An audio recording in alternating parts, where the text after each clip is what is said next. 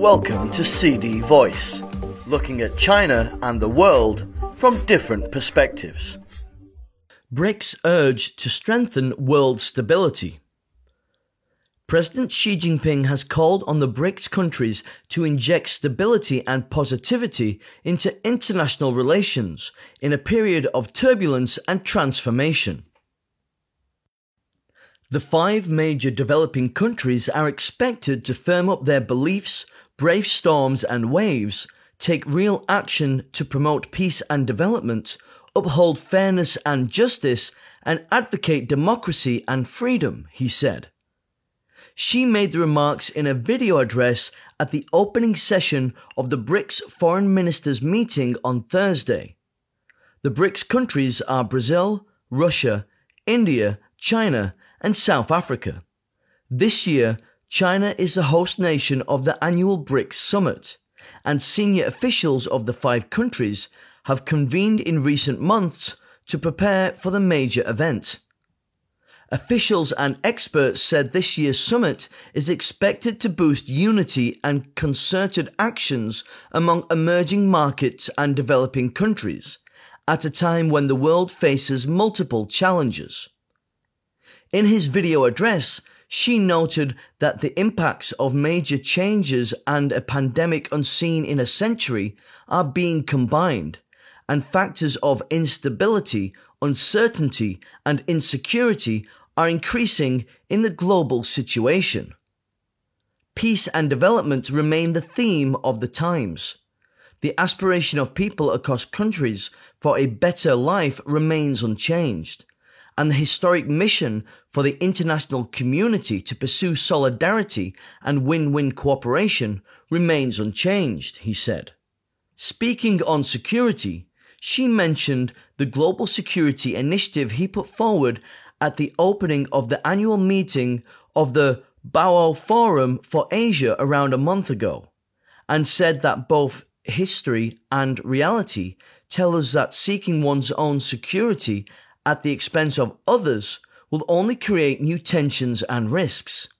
BRICS countries need to strengthen political mutual trust and security cooperation, maintain close communication and coordination on major international and regional issues, accommodate the core interests of others and their major concerns, and respect the sovereignty, security, and development interests of each other he said. They also need to oppose hegemonism and power politics, reject a Cold War mentality and block confrontation, and work together to build a global community of security for all, according to Xi.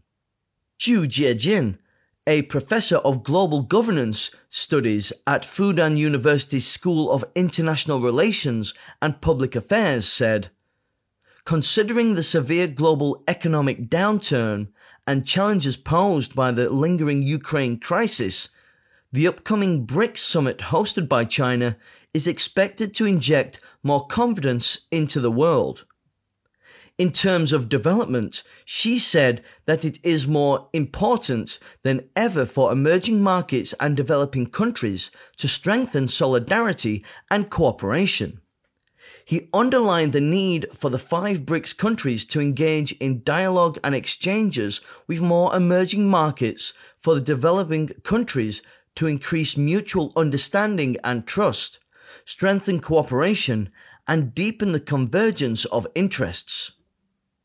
The goal is to make the pie of cooperation bigger and the force for progress stronger and contribute more to the lofty vision of building a community with a shared future for mankind, he added.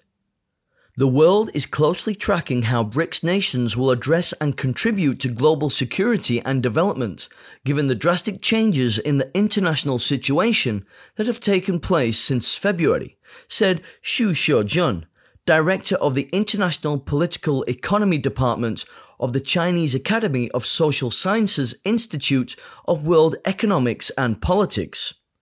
Xi, who is also General Secretary of the Communist Party of China's Central Committee, sent a congratulatory message on Thursday to the BRICS political parties, think tanks and civil society organizations forum hosted by the International Department of the CPC Central Committee. Xi said that the global economic recovery remains fragile and sluggish. The development gap is widening, and the world is facing serious challenges in climate change and digital governance. China stands ready to work with other countries, including other BRICS members, to step up implementation of the United Nations 2030 Agenda for Sustainable Development and advance a global development initiative to jointly build a community for global development, he said. That's all for today. For more news and analysis, buy the paper. Until next time.